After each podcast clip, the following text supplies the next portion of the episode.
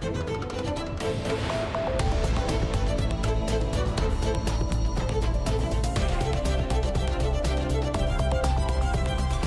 Está na hora do Portugal em direto. Temas em destaque hoje. Cláudia Costa, boa tarde.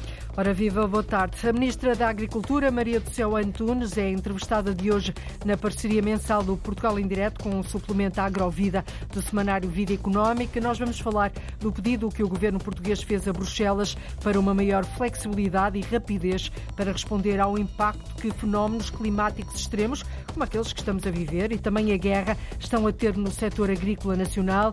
Os rendimentos dos produtores estão a ser muito afetados caíram a pique em algumas fileiras e isso pode colocar em risco a viabilidade de um grande número de explorações agrícolas em Portugal. Os pescadores da região norte estão zangados com a Direção-Geral dos Recursos Marítimos. Dizem que depois de terem feito um esforço grande para chegarem a um consenso sobre as áreas que poderiam ser ocupadas pelos projetos de energias renováveis em alto mar, não é isso que consta no plano de consulta pública. Acusam esta entidade de querer acabar com a pesca no norte e admitem mesmo avançar avançar com uma providência cautelar. E em véspera de fim de semana, damos-lhe algumas sugestões para sair de casa, mesmo que o tempo não esteja muito de feição. Em Braga há um festival de blues, no Algarve um festival internacional de órgão e em Penela a proposta passa por aquecer o estômago com a primeira semana gastronómica do Borrego. Portugal em direto tem edição da jornalista Cláudia Costa. O governo está a aplicar sanções financeiras a um quarto dos 308 municípios do país. A punição de 10% nas transferências mensais deve-se a atrasos no envio de relatórios por parte dos municípios com dados sobre o desempenho financeiro e a execução das competências da descentralização. O Orçamento de Estado para o próximo ano, 2024, prevê que essas multas dupliquem, cheguem aos 20%. Os autarcas sociais-democratas queixam-se do excesso de burocracia burocracia que leva muitas autarquias a não terem funcionários suficientes para fazer esses relatórios. Já os autarcas socialistas querem alterar a lei das finanças locais e confiam na intervenção da Ministra da Coesão Territorial e na Associação Nacional de Municípios Portugueses, Nuno Amaral.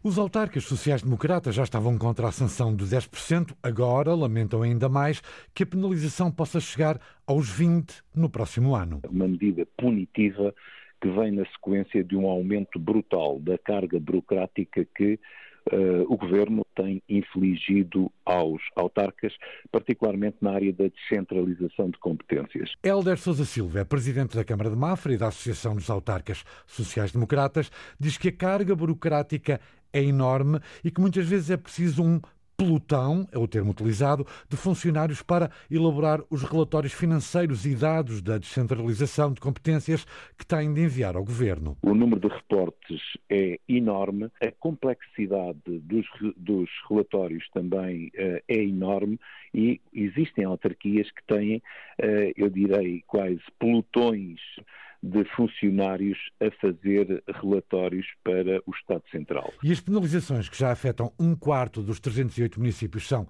inaceitáveis, atira o presidente dos autarcas sociais-democratas. Lamentamos o facto de cerca de 77 autarquias já estarem a ser penalizadas relativamente às transferências eh, mensais eh, do Orçamento do Estado. Isso é inaceitável. Já a Presidente da Associação dos Autarcas Socialistas, Isilda Gomes, diz que na gênese deste problema está uma desajustada lei das finanças locais. Tudo isto resulta de uma lei do financiamento das autarquias locais que está mal feito. E, portanto, que é preciso uh, alterar, é preciso uh, rever. Eu, eu, não diria rever, eu, eu diria uh, construir de base. Isilda Gomes, também Presidente da Câmara de Portimão, confia, no entanto, na intervenção da Ministra da Coesão Territorial e da Associação Nacional de Municípios Portugueses. Aquilo eu sei é que a Senhora Ministra da Coesão está muito atenta a essas questões e que, aliás, houve até um, um, um compromisso com a própria Associação Nacional de Municípios, que tem feito aqui um trabalho excelente, e houve um compromisso de repor uh, rapidamente as verbas que estão em atraso. Nos documentos do último Congresso da Associação Nacional de Municípios Portugueses, em setembro, lê-se que o reporte ao Estado deve ser centralizado, simplificado e reduzido, os autarcas manifestaram também não aceitar que a punição às câmaras seja agravada em 2024. E está previsto esse agravamento. As multas podem mesmo duplicar, chegar aos 20%. O Portugal em Direto tentou naturalmente, mas sem sucesso, obter um esclarecimento junto do Ministério da Coesão Territorial, tutelado por Ana Abrunhosa. A GNR identificou mais de 44 mil idosos a viver sozinhos, em isolamento ou em situação de vulnerabilidade. O número foi apurado durante a Operação Census Sénior, que decorreu durante o mês passado. Os distritos com mais idosos sinalizados a viver sozinhos foram a Guarda, Vila Real, Viseu e Faro. Pedro Ferreira. Os números foram apresentados pela Major Mafalda Almeida. Finalizamos 44.114 idosos que vivem sozinhos eh, e ou isolados, ou também em situações de vulnerabilidade em razão da sua condição física ou psicológica, ou qualquer outra que possa colocar a, eh, a sua segurança em causa. Uh, os distritos uh, onde temos uh, o maior número de idosos sinalizados são a Guarda, Vila Real e Viseu. Desde 2011 que a GNR realiza esta ação Census Sénior, o objetivo é proporcionar um apoio mais próximo à população idosa e criar um clima de maior confiança e de empatia entre idosos e os militares da GNR e, por outro lado, aumentar a sensação de segurança dos mais velhos. Estes mais de 44 mil idosos que vivem sozinhos ou isolados ou em situação a mais vulnerável são muitas vezes vítimas de crimes como a violência, a burla e o furto. Durante Durante este ano, a GNR realizou, por isso, perto de 3 mil ações de sensibilização junto destes idosos, abrangendo perto de 25 mil e onde são transmitidos alguns ensinamentos, como refere a Major Mafalda Almeida. Conselhos de segurança no que diz respeito às burlas, eh, porque são alvos fáceis de que alguns falsos funcionários eh, se aproximem e que lhes peçam dinheiro ou eventualmente alguns furtos ou roubos. Portanto, uh, criar aqui mecanismos até de que eles possam contactar-nos mais diretamente em, em situações de perigo uh, e criar esta ligação e esta relação de confiança connosco que nos permite evitar estas situações de violência, de burla, de furto. A GNR garante que vai continuar a acompanhar os idosos sinalizados com visitas regulares às suas residências e realizar mais ações de sensibilização para melhorar a segurança da população mais velha. Um acompanhamento importante este que a GNR faz para que os idosos que vivem sozinhos ou isolados, a GNR sinalizou mais de 44 mil no país a viverem nestas condições. A freguesia de Alvarelhos, na Trofa, vai ter uma residência inovadora para idosos com demência. Este novo lar não será exclusivo para os utentes, é também pensado para responder às exigências das doenças mentais. A diretora da Santa Casa da Misericórdia da Trofa, Zélia Reis, diz que a motivação é conseguir trazer para o Conselho e para a região norte uma estrutura que pense na acessibilidade, que respeite os direitos e as necessidades dos idosos com demência. Os quartos, os corredores, corredores e as varandas vão ser bem iluminados e amplos. O edifício estará assim em linha com as rotinas diárias dos utentes toda a abordagem ao exterior do edifício, o, uh, aquilo que muitas vezes uh, uh, se torna inseguro e que acarreta riscos para esta população, escadas, a circulação de viaturas e outros aspectos arquitetónicos que possam interferir nesta segurança, nestes, nesta estrutura está pensada de forma a garantir a total liberdade de ambulação para, estas, para, esta, para estes destinatários, para estas pessoas. Portugal é o terceiro país da União Europeia com a população mais envelhecida, ou seja, mais propensa a este tipo de doença. A diretora da Santa Casa da Misericórdia, Zélia Reis, Zélia Reis diz que a demência exige variadas respostas e abordagens. Os diagnósticos que são feitos muitas vezes não são muito claros. Eh, há uma tendência para dizer há uma, há uma demência, mas depois não se tipifica qual é a demência e nós sabemos que uh, existem vários tipos. A demência tem uh, várias cambiantes, variáveis, e que eh, os comportamentos também eh, são diferentes em função dessas, desse, desse tipo de demência que está, está presente. Este novo lar da Santa Casa da Misericórdia da Trofa vai ter 29 quartos com capacidade para 50 utentes, um projeto financiado pelo Plano de Recuperação e Resiliência, avaliado em mais de 5 milhões de euros. O edifício deve estar pronto daqui a dois anos. Os pescadores da região norte estão revoltados com a Direção-Geral dos Recursos Marinhos marítimos. Francisco Portela Rosa, presidente da Viana Pescas, diz que depois de terem chegado a um consenso sobre as áreas que poderiam ser ocupadas pelos projetos de energias renováveis, não é isso que consta no plano de consulta pública para a instalação de eólicas em alto mar. Aquilo que nós acordamos, eu estou eh, muito zangado com o Sr. Diretor-Geral, foi um esforço enorme que eu tive arranjar um consenso entre todos os armadores para minimizar tudo isto e neste momento o que querem é o que querem é acabar com a pesca no Norte. O presidente da Viana Pescas, que representa 450 pescadores, diz que o problema do plano, que agora está em consulta pública, é que vai ocupar áreas que são sagradas para os pescadores. É uma área, eu não diria que seja maior, que eu acho que nós propusemos uma área dentro ao que eles fazem agora, só que está deslocada daquilo que nós propusemos. Quer dizer, nós tivemos que acautelar uh, um bocado, ela ia para, norte e para oeste do atual parque, não é? até à fronteira e perdíamos aquelas, aquelas tira, a tira que eles chamavam, aquela parte toda da pesca é importante. O que eles fizeram? Enviosaram-na, aumentaram para a terra um pouco, o que é grave, e enviosaram-na para sul para apanhar os pesqueiros onde, onde os pescadores andam. E sem consenso, Francisco Portela Rosa só vê uma solução, avançar com uma providência cautelar. Para já temos duas hipóteses. A primeira era, era avançar com uma providência cautelar para que isto não aconteça. E depois uh, recorrer mesmo ao Tribunal Europeu, porque está lá contemplado que tem que haver consenso, as diretivas comunitárias, tem que haver consenso com, com os pescadores. A revolta dos pescadores da região norte, este plano de afetação para a exploração de energias renováveis está em consulta pública por 30 dias.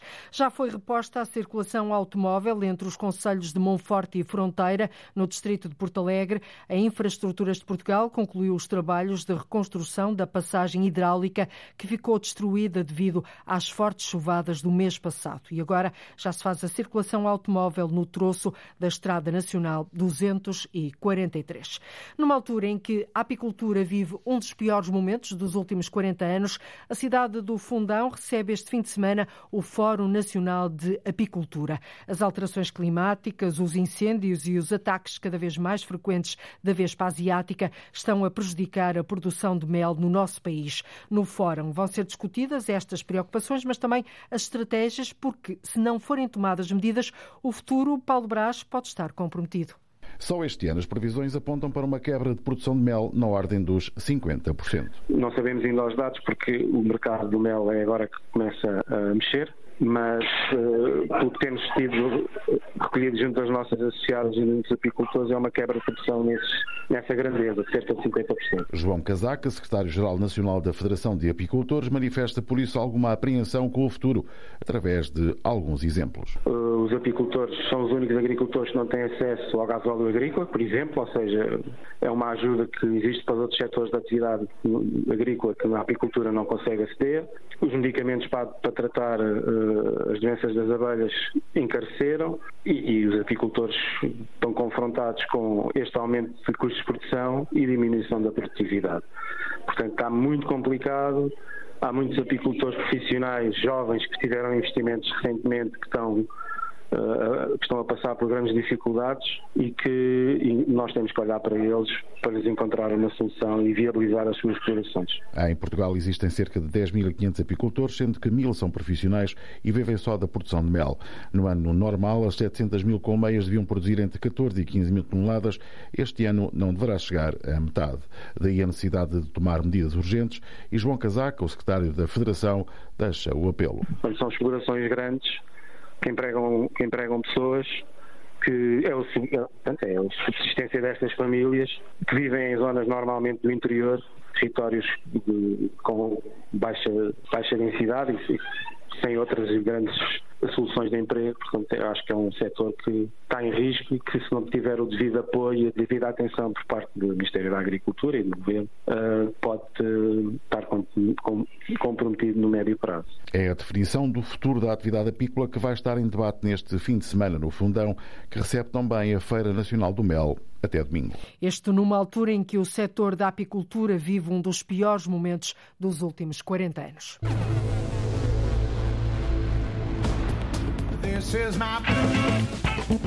Blues para mim é uma forma de estar da vida. Blues. É quase uma, um modo de estar e que é um modo de estar que implica partilha. Uma partilha que Budaguetes e outros nomes do blues vão fazer a partir deste sábado em Braga. Em Braga porque há um festival, Ana. O Festival Nova Arcada Braga Blues a partir deste sábado e até à próxima sexta-feira. Os eventos climáticos extremos, a seca, os incêndios, as tempestades como estas que estamos a viver, o granizo e outros, e também o contexto geopolítico em que vivemos. A guerra na Ucrânia desde fevereiro de 2022 e um conflito sangrento no Médio Oriente desde 7 de outubro entre Israel e a Palestina estão a provocar grandes perturbações e desequilíbrios sociais e económicos no setor agrícola. Tudo isso tem impacto no rendimento dos agricultores e pode mesmo colocar em risco a viabilidade de um grande número de explorações agrícolas em Portugal. Esta foi a mensagem deixada no Luxemburgo pela Ministra da Agricultura e da Alimentação, Maria do Céu Antunes, durante o último Conselho de Ministros da Agricultura e Pescas que decorreu no dia 23 de outubro. Ora, perante este cenário, é legítimo que nos questionemos. Esta política agrícola comum, a PAC, responde de forma célere e eficaz aos imprevistos da guerra e do clima? É a política agrícola comum suficientemente flexível para permitir aos Estados-membros adequar as políticas à realidade de cada país? Ora, na habitual parceria mensal do Portugal em Direto com o suplemento Agrovida, do semanário Vida Económica, que de resto saiu hoje para as bancas, saiu esta sexta-feira. É nossa convidada, minha e da jornalista Teresa Silveira, editora do Agrovida, a Ministra da Agricultura e da Alimentação, Maria do Céu Antunes, eh, junta-se a nós via telefone. Muito boa tarde, Senhora Ministra. Obrigada por ter aceitado o nosso convite. Passou uma semana desde o Conselho de Ministros da Agricultura do Luxemburgo. A Comissão Europeia já respondeu às suas preocupações? Boa tarde, antes de mais, e muito obrigada pelo convite para me associar a vós uh, e aos nossos ouvintes.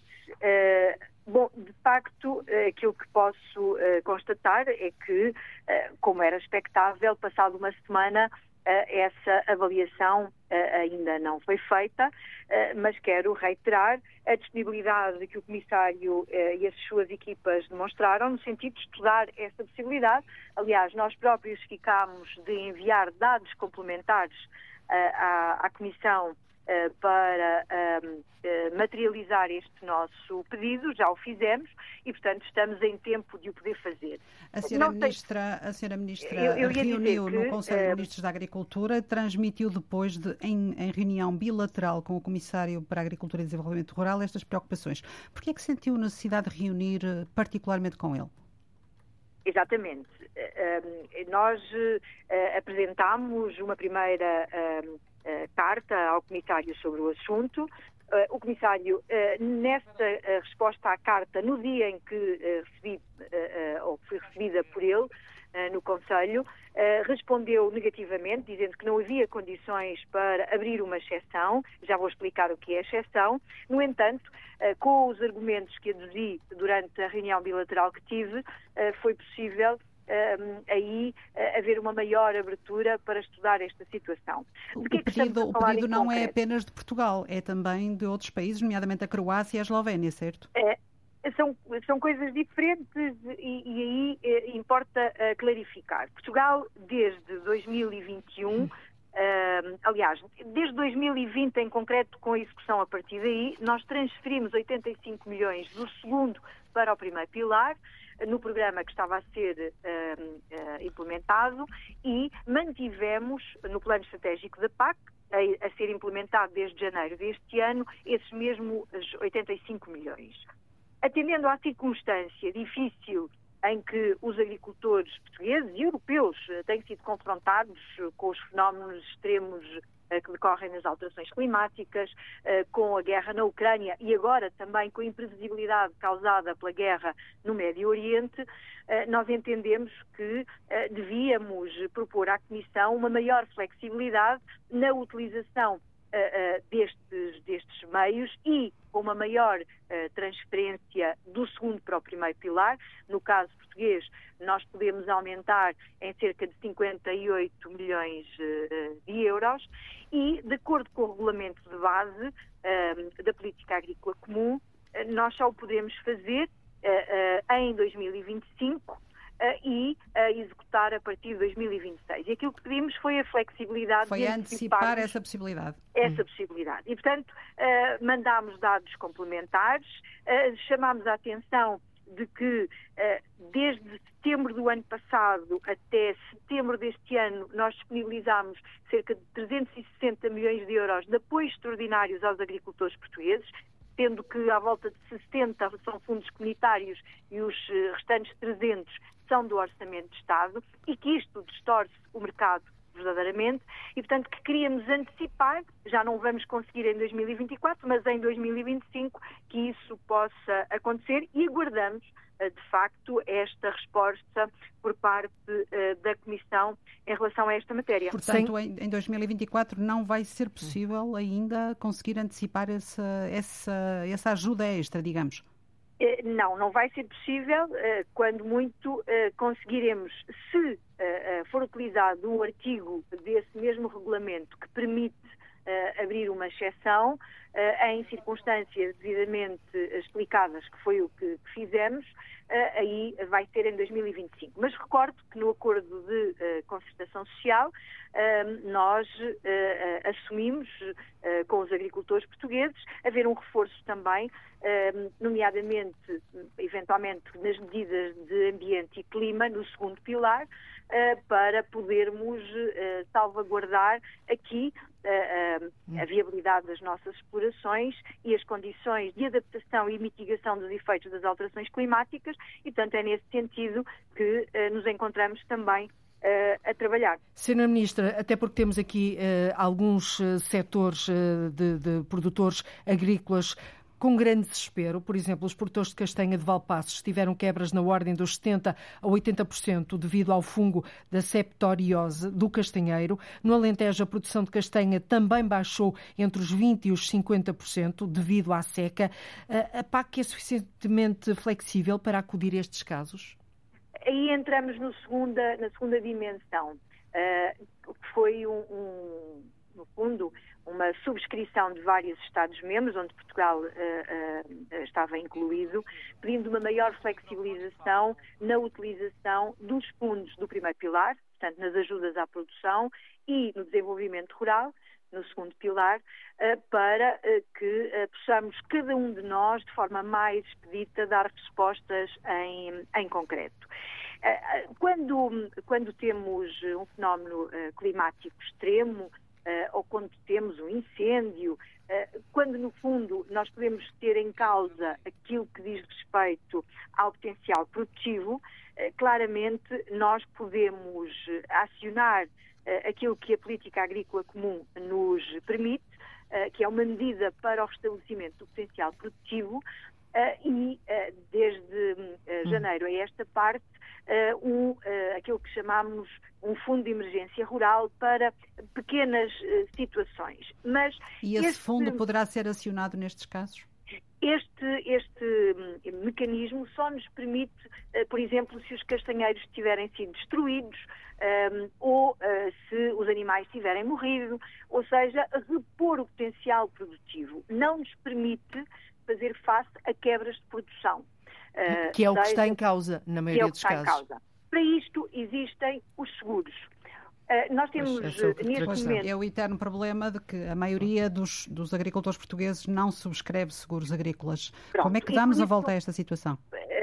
Duas maneiras. Uma, um, criando as melhores condições para que estes seguros uh, possam, um, por um lado, dar respostas efetivas uh, aos problemas que existem e não deixar setores de fora e não deixar uh, questões de fora. Está a dizer que os seguros agrícolas não respondem aos problemas da agricultura? Estou-lhe a dizer que, por exemplo, o escaldão. O escaldão cumpre aquilo que são os requisitos no setor da vinha, mas depois o seguro não cobre o escaldão na maçã ou na pera. E, portanto, nós temos que encontrar forma com as seguradoras de trabalhar numa dimensão em que os seguros possam ser ajustados e, e isso é passível de ser trabalhado entre o Ministério da Agricultura e as seguradoras? É o que estamos a fazer. Mas estão a trabalhar nisso? Já? Eu ia dizer que há uma comissão uh, que uh, foi intensificada uh, este ano para que na próxima campanha nós possamos ter melhores condições de adesão a estes seguros.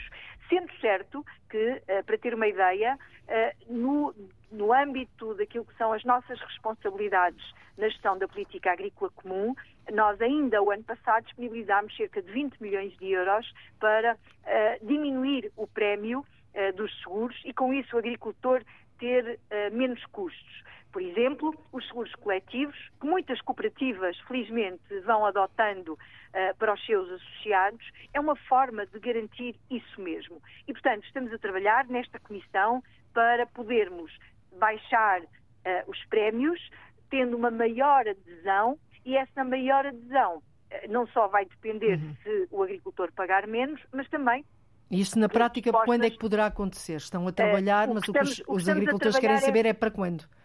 O que, uh, se me deixar concluir, eu direi. O que estamos a fazer é para que durante uh, este final de ano nós tenhamos as condições para fazer a apresentação de uma proposta e que durante a próxima campanha nós possamos ter uma resposta efetiva e uma adesão maior por parte dos, um, dos agricultores. Senhora Ministra, um, as empresas portuguesas do setor das frutas e legumes que estiveram no início do mês de outubro na feira Fruta Traction em Madrid uh, queixaram-se, entre várias coisas, uh, de um divórcio entre os fundos europeus e o setor produtivo, dizendo que a política agrícola comum, nomeadamente, não responde um, às necessidades em termos de apoio ao investimento neste setor. Uh, como é que responde a estas críticas uh, deste divórcio entre os fundos europeus e o setor produtivo nacional? Bom, há sempre margem para, para melhorar e é isso uh, que temos tentado fazer. Eu posso dar conta que o Plano Estratégico da Política Agrícola Comum uh, tem uh, um programa dedicado às frutas e aos, aos legumes, como já tinha anteriormente, inclusivamente, e que, com base nesse, nesse programa, um, eh, que eh, permite aos agricultores organizados em organização, peço desculpa pela redundância, mas não encontro outra expressão. Organizados em, organizações de produtores. Uhum. De produtores uh, têm acesso um, a apoio ao rendimento que permite uh, inclusivamente uh, trabalhar do ponto de vista da promoção externa, como é o caso uh, deste evento que foi realizado em outubro em Espanha, ou, por exemplo, na Anuga, na Feira Colónia, Colónia, na Feira do, da Indústria Agroalimentar. a oportunidade de visitar. E, portanto, permite-nos fazer isso, permite-nos ter uma maior organização capaz de, interna e externamente, promover esta, esta produção. Aliás, eh, posso mesmo dizer que o crescimento nas exportações eh, das frutas, legumes e flores já está neste momento eh, no nível superior ao total do ano 2022. Mas o valor. que os produtores Portanto, agrícolas dizem é que se não se continuar no investimento neste setor, a produção pode baixar, porque não há novos investimentos, e as exportações também podem baixar.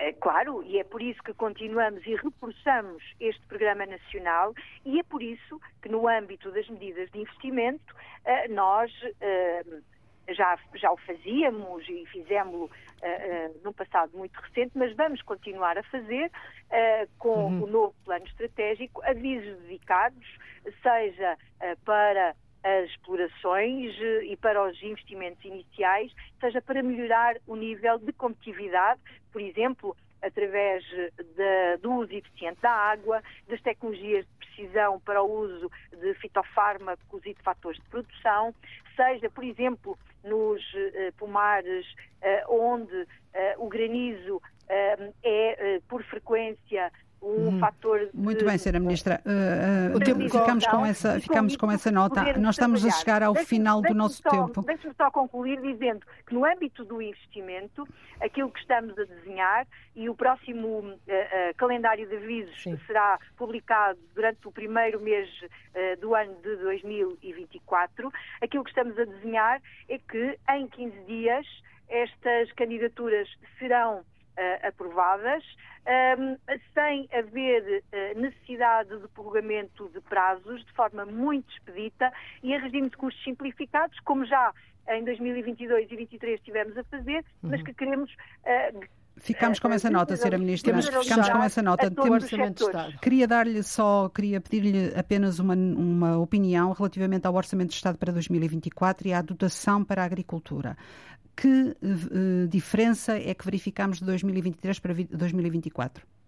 Tem um aumento de cerca de 1,8% e está dedicado àquilo que nos parece essencial. Por um lado, ao ganho de competitividade na agricultura, seja através do reforço da organização da produção, seja através do reforço do regadio, um, e depois uh, uh, dá condições, através do Orçamento de Estado, para todos os investimentos necessários a ser feitos na agricultura, nomeadamente dotando o setor da contrapartida pública nacional que está inscrita neste, neste orçamento de Estado. Uhum. E por isso é um bom orçamento que se insere na política do governo eh, para dar resposta às necessidades das famílias, para promover o investimento e prepararmos o nosso futuro, onde a parte do desenvolvimento tecnológico e da inovação nesta, neste setor em concreto e neste orçamento tem uh, claramente aqui uma repercussão grande através de todas as iniciativas que uh, estamos a uhum. desenvolver uhum. e que vamos acelerar. Muito bem. Sra. Ministra da Agricultura, Maria do Céu Antunes, muito obrigada por ter estado aqui na Antena 1, nesta parceria mensal do Portugal em Direto com o suplemento Agrovida do semanário Vida Económica. Teresa, nós voltamos a encontrar-nos no próximo mês. Obrigada. obrigada.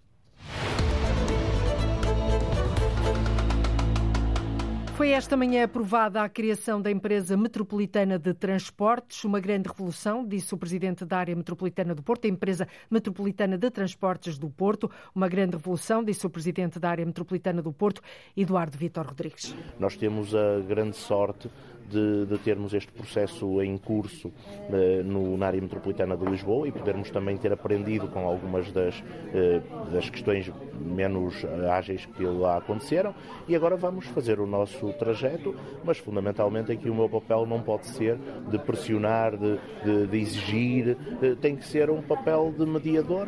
Demora tempo, é verdade, mas como sempre tem acontecido, o importante é quando chegarmos ao fim não perdermos nenhuma batalha e esta batalha batalha foi conquistada e acredito mesmo que é a grande revolução do sistema de transportes da, da área metropolitana, hum, porque vai dar uma estabilidade financeira, técnica, que a área metropolitana por si só não tem e que a, empresa de transportes metropolitanos do Porto vai ter.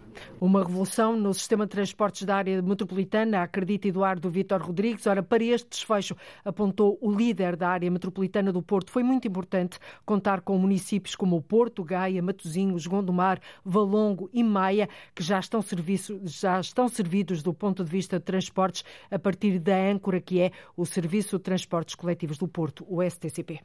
Eu diria que estas coisas são sempre muito difíceis. Nós somos 17, Uh, a mim compete-me não propriamente uh, pressionar, mas negociar, uh, levar ao diálogo, fazer perceber que a verdade não está de um lado ou do outro. Há muitas vezes nestes processos aquela disputa entre os municípios grandes que têm um bom sistema de transporte e os municípios pequenos que não têm sistema de transporte nenhum e depois querem meter tudo na mesma empresa. E aquilo que é preciso dizer é que os municípios grandes que têm um sistema de transporte mais estabilizado vão ser eles próprios contribuintes líquidos para os municípios pequenos passarem a ter o melhor sistema de transporte. A terminar, o autarca de Gaia, que é também presidente da área metropolitana do Porto, chamou a atenção para o facto de que a empresa agora criada ser o único instrumento disponível para os financiamentos que aí vêm para a renovação de frotas e da bilhética.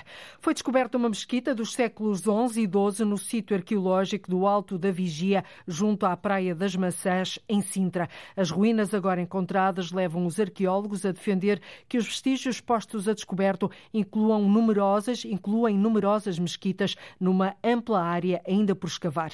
Este lugar seria simultaneamente de oração e de vigilância da costa face ao risco de ataque, nomeadamente Arlinda Brandão, por parte das forças cristãs. Estes trabalhos de escavação no sítio arqueológico do Alto da Vigia já duram há uma década, mas agora começam a surgir vestígios que confirmam um ribate islâmico com várias mesquitas com mais de 800 anos. A presença de eh, várias mesquitas, eh, no fundo confirma que estamos na presença de um sítio de ribate, cujos materiais recolhidos até ao momento nos definem uma ocupação centrada eh, em época relativamente tardia, entre os séculos XI e XII. Alexandre Gonçalves, arqueólogo da Câmara Municipal de Sintra e responsável por esta escavação. Escavar um segundo compartimento uh, que nós identificamos como mesquita, portanto, com o respectivo mirado um pequeno oratório em direção a Meca. Este era um lugar de oração, mas também de vigilância da costa por causa do risco de ataque. Este ano acaba de ser identificada uma segunda mesquita e no local foram encontradas várias peças. São os restos do seu dia a dia, restos da sua alimentação, sobretudo conchas e também alguns outros animais e alguma cerâmica, os pratos da comida e as panelas para confeccionar essa comida. Os vestígios encontrados estão no Museu Arqueológico de São Miguel de Odrinhas. A Câmara de Sintra está a desenvolver um projeto para proteger também estas ruínas e para que possam ser visitadas. A criação de um passadiço com sinalética eh, que permita que as pessoas possam, por um lado, visitar o sítio eh, seguindo os caminhos previamente definidos em segurança e, simultaneamente, garantir que são aplicadas medidas de conservação e restauro que garantem que os vestígios que estavam soterrados e que foram postos a descobertos um, garantem a sua integridade hum, enfim, para as gerações futuras. As escavações neste local, a poucos metros da Praia das Maçãs, vão continuar num sítio arqueológico que, para além da identificação deste ribate islâmico, tem a particularidade de partilhar um espaço sagrado da época islâmica com um espaço sagrado da época romana, dedicado ao Sol, à Lua e ao Oceano. E a Câmara de Sintra está a promover um projeto de valorização e musealização dos vestígios já postos a descoberto enquanto prossegue o trabalho de escavação. Está de volta à Golgã, Feira Nacional do Cavalo, este ano com novidades. O regresso dos campinos, com provas de perícia, mas há uma maior exigência, Paula Verã, com a segurança e o bem-estar dos animais. Os controlos de identidade dos cavalos e os controlos veterinários aleatórios aos animais em circulação são duas das novidades da edição deste ano da Feira Nacional do Cavalo na Golgã. A ideia é avaliar as condições físicas dos animais de modo a evitar que circulem na feira desidratados, em estado de exaustão ou mesmo com feridas. A questão da identidade dos cavalos é para evitar fraudes e garantir que o animal inscrito está coberto por um seguro. Mas há mais, como nos diz o vice-presidente da autarquia, Diogo Rosa. A transmissão streaming de todos os eventos que temos, portanto, estamos sempre em direto do Centro de Alto Rendimento de Esportes Equestres, o IPOS, e também do Largo do Arneiro, o que é importante para dinamizar o evento e para quem não tem a oportunidade de vir à feira e nomeadamente para os estrangeiros que estão noutros países, sintam um bocadinho da Feira do Cavalo e nos possam visitar no futuro. Há também um regresso com hum, as provas de perícia dos campinos. É verdade, o Campino é o maior símbolo do, do Rio Atejo. Nós achamos que faz sentido uh, devolver-lhe esse palco. Este ano vamos homenagear um campino da Golgã, que é o Cesário, que é um campino de referência que trabalhou em várias casas agrícolas e que mostrou cavalos por todo o mundo. Esta feira é uma importante alavanca económica para a região e cada vez mais aguça o interesse de quem faz dos cavalos um negócio. Recebemos milhares uh, de pessoas, para não dizer que, chega a um milhão de pessoas, uh, mas recebemos milhares de pessoas aqui nesta semana que injetam aqui na economia nacional, porque temos aqui expositores de todo o país, mas também na restauração da região, dormidas. Depois tem a parte mais relevante e que não nos podemos esquecer, que é de facto a venda dos cavalos. Aqui são mostrados os melhores produtos, nomeadamente do cavalo lusitano e também de outras raças, mas em particular do, do cavalo lusitano. E são aqui feitos muitos negócios e é exportado muito produto do cavalo lusitano para todo o mundo. Este ano é possível assistir via internet à transmissão em direto das competições da Feira Nacional do Cavalo na Golgã. A Feira Nacional do Cavalo realiza-se na Golgã a partir de hoje até ao dia 12 deste mês. Por estes dias, no Conselho de Penela podem ser degustados os melhores pratos de borrego. Um desafio lançado pela autarquia aos restaurantes de forma a enaltecer a gastronomia local, criar atratividade no Conselho e valorizar a variedade e versatilidade dos produtos endógenos de Penela. Esta primeira semana gastronómica do borrego decorre até ao próximo dia 10. Horácio Antunes. Com muita criação no Conselho, o borrego merece agora destaque gastronómico em Penela. Acho que é muito importante o que a Câmara está a fazer ao chamar eh, pessoas para o nosso Conselho e acho que é importante trabalhar nisso. O borrego e outros pratos endógenos que nós de vez em quando pomos na lista. Em Santo Amaro, o Conselho de Penela, João Alves destaca os três pratos servidos no seu restaurante. Hoje temos o ensopado de borrego e as costeletas de borrego e borrego assado no forno. Vamos aderir esta, os, os 10 dias que a Câmara propôs. A sopa de xíxaro é também um ex-libris regional. Produto endógeno. Todos os dias temos a nossa sopa de xíxaros. E essa também com muita saída? Muita, muita. Ainda agora quatro para ali. E para sobremesa? Sobremesa temos a mousse de nós. Também, também local. Eh, Penela é um conselho com muita nós, que produz muita nós. Requeijão, por tudo produtos endógenos. Dinamizar a gastronomia, dar a conhecer o conselho e valorizar a economia local é o grande objetivo da primeira semana gastronómica do Borrego em Penela como destaca o presidente do município, Eduardo Santos. Há, um conjunto destes produtos que precisam de ser valorizados, que nós precisamos também de, de, relembrar as pessoas de que existem, de criar um motivo para que as pessoas possam experimentar produtos diferentes que habitualmente não consomem. No ano passado realizámos a primeira semana gastronómica da caça, no âmbito da nossa feira medieval, que foi um sucesso, e então decidimos continuar com este tipo de iniciativas. O objetivo é promover naturalmente a nossa gastronomia local, os nossos restaurantes, os nossos produtos endógenos, neste caso que o borrego existe e que tem a possibilidade de o degustar, de, preparado das mais diversas formas e que também sirva de motivo e de justificação para que nos visitem. Esta primeira semana gastronómica do borrego decorre até o próximo dia 10 em quatro restaurantes do Conselho de Penela.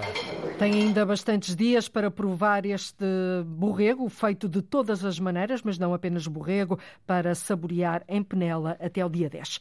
A partir da manhã regressa Regressa a Braga o Festival Nova Arcada Blues, uma semana de concertos Ana Gonçalves, mas também uma feira de instrumentos e sessões de improviso. Blues para mim é, é uma forma de estar da vida, é como, como ser surfista ou como ser vegan ou como é quase uma, um modo de estar e que é um modo de estar que implica partilha. Uma partilha que Budaguetes e outros nomes do blues vão fazer a partir deste sábado em Braga. Temos o Vamos Falar de Blues com o Tim, dos Chutes e Pontapés, no dia 5, que é uma entrevista-concerto, uma entrevista com música, vá lá. Depois temos a All Star Jam Session, dia 7 de novembro, que é uma, uma sessão de improviso à volta do blues com os músicos que fazem parte do cartaz do festival e depois aberto ao público. E dia 8, 9 e 10 são os concertos principais no Altice Forum Braga, onde temos o Big Daddy Wilson com a primeira parte dos Smokestackers, uh, Portuguese Blues Reunion com Paulo Gonzo e João Cabeleira, um concerto onde eles vêm mostrar o seu blues e tocar blues, um concerto de blues. E para envolver a comunidade, o festival acontece em vários palcos da cidade e também vai às escolas. Mostrar uh, aos alunos o que é o blues e tocar, vai um quarteto uh, do festival, tocar blues e explicar o que é que está por trás a grande confusão, eu acho que com a música, com, com o jazz ou com a música erudita, o blues é muitas vezes confundido com esta, com, com o jazz sobretudo. E o blues acaba por ser uma música do povo, portanto não há, raramente encontramos alguém que não gosta mesmo do estilo. Acontece muitas vezes é que não sabe o que é o estilo e, portanto, o expor as pessoas ao estilo acaba por trazer novos públicos. O Festival Nova Arcada Braga Blues a partir deste sábado e até à próxima sexta-feira. Uma semana ao som deste som de blues em Braga. E fechamos mais uma semana de emissões do Portugal em Direto, o programa que liga o território de uma ponta à outra, à uma e um quarto da tarde certinhas, na rádio, na internet, sempre que desejar. Voltamos segunda-feira. Passe um bom fim de semana. Bom fim de semana. Boa tarde, Cláudia Costa, aos comandos do Portugal em Direto desta sexta-feira. Liga à informação. Ligue à Antena 1.